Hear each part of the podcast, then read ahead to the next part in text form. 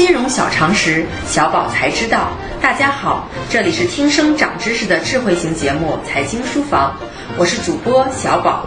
前段时间大火的电视剧《人民的名义》中，高小琴为保障自己和妹妹的孩子未来的生活，利用山水集团香港公司出资两亿元成立了一支信托基金，而这笔款项恰恰也是高玉良犯罪贪污的铁证。小宝今天就为大家深扒这其中的细节。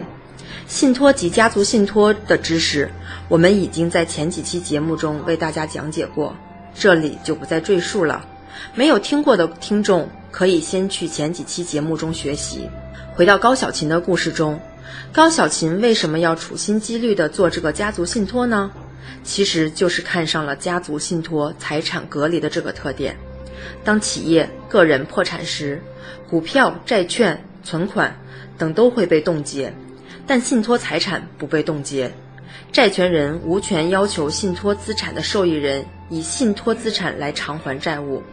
在剧中，山水集团香港公司出资成立信托基金，受益人为两个小孩子，在现实生活中具有可行性吗？在现实生活中，这还要取决于公司的结构。如果这个公司是私人拥有，委托人是单一股东，那么公司都是一个人说了算，人家只是按照个人意愿配置资产，那无可厚非。但如果这个公司还有其他股东，那么，委托人要想利用公司资源成立信托基金，因为涉及到其他股东的利益，就必须通过其他股东同意。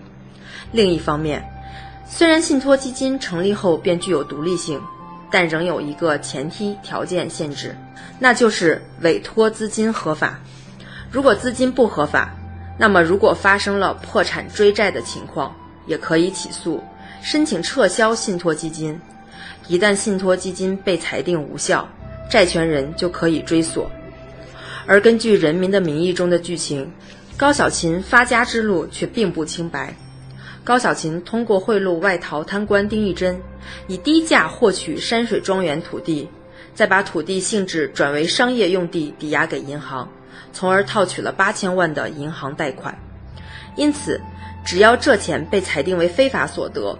那么，在香港成立的信托基金就有机会不再受到隔离保护，但在剧中，利用银行贷款去做企业经营，直接认定为非法财产，存在法律瑕疵。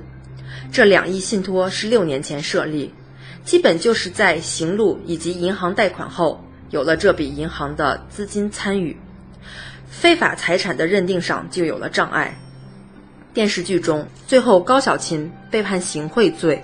非法经营罪，有期徒刑十五年，并没收个人财产七亿元，罚金十二亿元，并没有像汉东油气集团刘新建那样没收全部个人财产，这就值得思考了。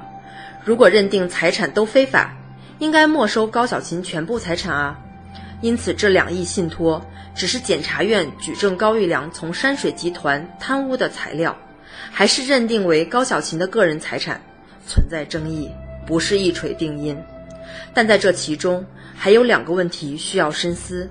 其一，如果这次审判没有被认定为个人财产，以后能不能重新认定？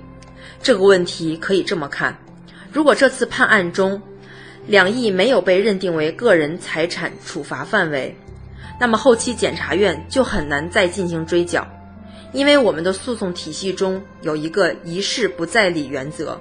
也就是当事人不得就已经向法院起诉的案件重新起诉，法院也不应再受理，避免做出相互矛盾的裁判。回过头来，检察院虽然不行，但是山水集团的债权人，如果真的有这些人，可以在香港起诉，或者可以利用山水集团的其他股东，针对高小琴挪用香港公司资产的行为起诉。其二。如果认定为没收财产范围，跨司法管辖区能否进行追缴？跨司法管辖区追赃一直是一个困扰各国的难点问题。赃款发现难，举证难，执行难。具体的实践过程中，需要检察院作为公诉方，外交部联合当地使馆进行协调。因此，如果高小琴的离岸信托侥幸逃过一劫，并不是因为信托设的有多完美，而是跨司法管辖区造成的追赃合作困难。外交部网站发布了中国反腐败协调小组国际追逃追赃工作办公室关于外逃人员藏匿线索的公告。我们已经与五十九个国家缔结了刑事司法协助条约，与四十八个国家缔结了引渡条约。即便是美国和加拿大，也有联合执法小组在运作。